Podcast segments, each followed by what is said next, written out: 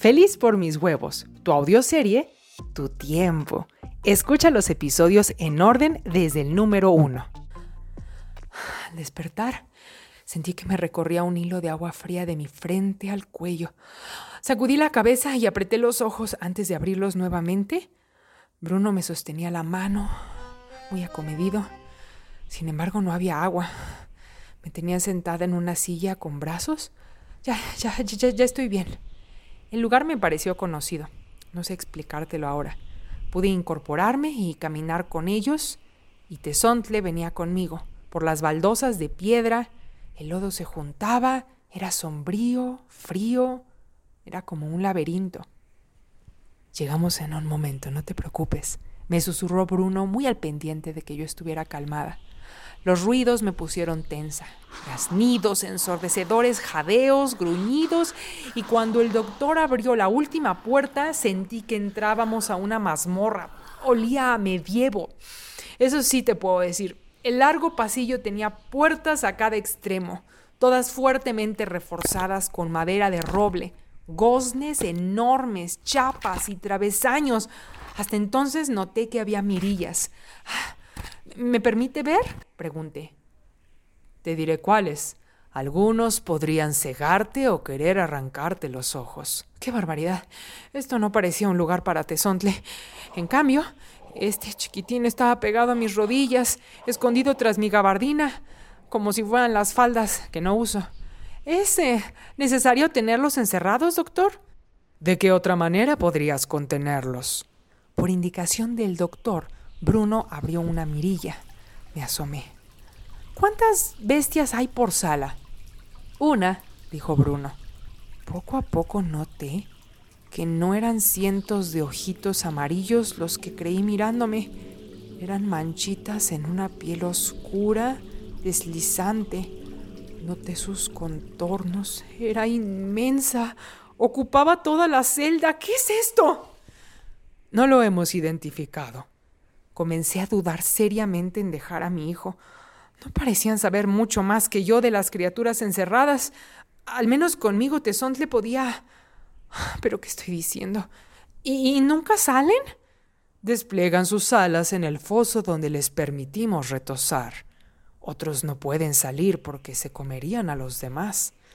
Sabemos que será cuestión de tiempo que mueran, pero mientras tanto, los estudiamos lo más posible. A la luz de lo observado, podremos ayudar a otras valiosas especies. ¿Debo poder llevarme a diario a Tesontle para dormir en casa? El doctor cambió el rostro de pronto. No puedo darte este líquido todos los días o te enfermarías. Pues tendrá que confiarme la ubicación entonces. Imposible. Abracé a Tesontle. Doctor, él es lo más importante para mí en el universo. No es otro de sus objetos voladores no identificados. Por supuesto que no son objetos. Cosas volantes, pues. No es nada de ello. Daría yo la vida por él. Si él está a salvo, su secreto lo está conmigo. Contemplándonos por varios segundos, se acercó con pasos que salpicaron lodo. Es un trato, entonces. Nos condujeron de regreso aprendiéndome yo los recovecos, vueltas, tiempos de traslado. En casa sentí que podría dormir por fin tranquila, sabiendo que estaba haciendo lo mejor para Tesontle. ¿Lo tratarían bien las demás criaturas? ¿Y si era el más chiquito? ¿Y si le pegaban algún bicho? Allá párale, me dije. ¿Cómo me había servido tanto en el desierto hablarme en voz alta? Mejor acostumbra a tu mente ansiosa y sobreanalítica a darle vueltas, pero a las cosas que sí te van a servir. Me repetí, acomodándome en mi ala como almohada, acunando a Tesontle con mi cuerpo, decidí dejar girar la rueda sobre otra cosa más útil. Murmuré adormilada. Ah, no entiendo tu meta framework, Elena. Pides a Dios, alimentas un muñeco vudú, enciendes velas, yo creo que hasta aceites esenciales venderías. ¿Cuál es tu meta framework? Enséñame a usar los ojos, propuso Elena. Yo me entregué al sueño y saqué de la nada un mazo de tarot con cinco cartas. Solo puedes elegir una, Elena. Y tú también contesta, ¿de acuerdo? Sí, te dije a ti, como si fuera de lo más natural romper la cuarta pared en mi sueño. Escucha la sencilla instrucción que doy a Elena y tú pon atención a tu cuerpo. La carta que te cause tensión, por mínima que sea, la que haga que se te arrugue el aquellito, esa no es para ti. Aquella carta que se sienta cómoda, que te cause alivio y familiaridad, es tu meta framework. ¿Juegas o te vas a rajar? No juegues si estás al volante o en la computadora. Tu cuerpo necesita tu total atención para distinguir la mínima tensión comparada con la soltura, por imperceptible que sea, de alivio.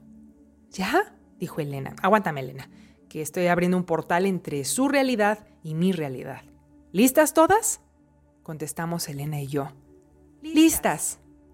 Creo que no me escuchaste tú. ¿Listas todas? Sí. Saqué la primera carta. Con semblante neutral miraba al frente. Esta es la escuela de Godard. Tiene un cuaderno para hacer scripting, un japamala budista para repetir sus afirmaciones, rodeado de todos dentro de una burbuja. De su cuello colgaba el aurín que heredó de Bastián Baltasar Books. En la frente tiene escrito su meta framework y te lo voy a leer. Presta atención a tu cuerpo. Dice, eres el único con libre albedrío en tu realidad. Coloqué la carta en una mesa que ahora teníamos entre Elena y yo, mientras ella tomaba la carta y la ponía boca abajo persignándose. La siguiente carta mostraba a un mago, con el dedo señalando a los cielos, la otra mano señalando a la tierra, una cinta en la frente la boca entreabierta como hablando con autoridad, con completa templanza y certeza. Su manto era oscuro. En el paisaje a sus espaldas se veía que era como las 6.45 de la madrugada, donde la oscuridad va muriendo para ver salir la aurora dorada. Esta es la escuela de Crowley. Habías dicho Bailey. ¿Bailey? Ajá. Bueno, es Crowley. Es mi sueño, Elena. Son los dos, ¿ya? ¿Ok? Bailey Crowley. ¿Qué frase los representa? Nada hay escrito. Tienes que ser prudente y prestar mucha atención a lo que murmura el mago. Dije al oído de Elena, que se haga la luz, y el verbo se hizo carne. Elena se estremeció.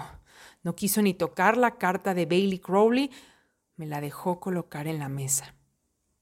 La tercera imagen era un joven vivaracho, ligero, vestido de naturaleza, volando sin alas en el cielo nocturno, feliz. En la carta solo había dos estrellas, la de la izquierda y la de la derecha. Presta atención no a lo que digo, sino a cómo se siente tu cuerpo, porque basta un pensamiento feliz para dejar que el polvo de hada haga el resto.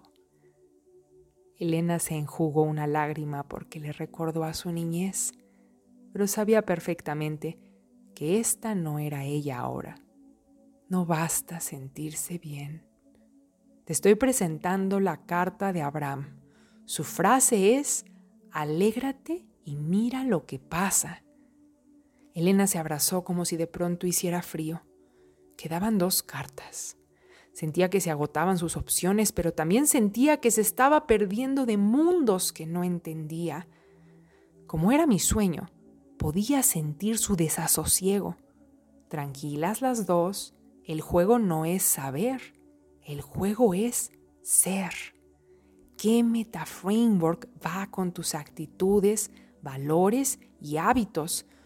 Podrías saberlo todo como yo, pero tú quieres que algo te funcione, entonces tienes que asegurarte de que empate con tu meta framework. El juego es prestar atención a cuál meta framework ya existe en ti, porque se siente natural. ¿Seguimos? Elena sintió con la cabeza. No me hagas repetirlo, por favor. Este juego es muy en serio y tú estás incluida. Te pregunté a ti. ¿Seguimos? La cuarta carta mostraba a una criatura que parecía humana, pero no se distinguía si era hombre o mujer. Era todo, delgado, pálido. Lo que llamaba la atención eran sus ojos enormes, mirada como océano tranquilo, profundo, todo el cosmos contenido en sus pupilas, su rostro apacible, sentado en flor de loto. Esta es la carta de Eckhart y su frase no se dice, se siente. Siente en tus entrañas cuando escuches su frase. Deja de pensar en lo que no te aclaró tu jefe, lo que te desdeñó tu suegra, la rebeldía de tu hijo. La frase de este meta framework es, el único tiempo es ahora. Voltea hacia Elena. Oye, ¿ya viste que tienes una ratona en tu casa, hada sepulturera? Había vuelto la señorita cenizas, al menos en mis sueños. Lo que se había ido era la mente presente de Elena. Quédate conmigo, Elenita. Esta última carta tiene que ser la tuya. ¿Cómo lo sabes? Abrió los ojos como platos. Pues porque no hay más. Lo único que quiero es que David vuelva conmigo. Dime los pasos, solo dime qué pasos permiten que tenga una feliz relación de pareja. ¿Cómo arreglo lo que pasó entre nosotros? Saqué la última carta y se la entregué. En ella había una bicicleta no entiendo. Lo sé. Es mi sueño. Tú no sabes lo que es una bicicleta. Pero tú, que me escuchas, sí. Te subiste por primera vez a la bici esperando no caer. Aún así, caíste. O cuando menos, trastabillaste o pasaste un susto por no frenar a tiempo, ¿cierto? Esta es la carta de Pavlov. El hermano que dominaba la arquería, porque aprendió sus reglas el que es diestro con la espada, porque aprendió sus reglas, el que tiene un matrimonio feliz, porque encuentra un conjunto de reglas probadas por su comunidad y las aplica al pie de la letra.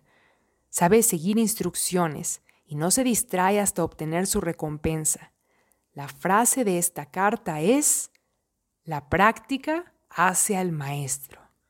Tienes razón, esta es la mía. Desperté.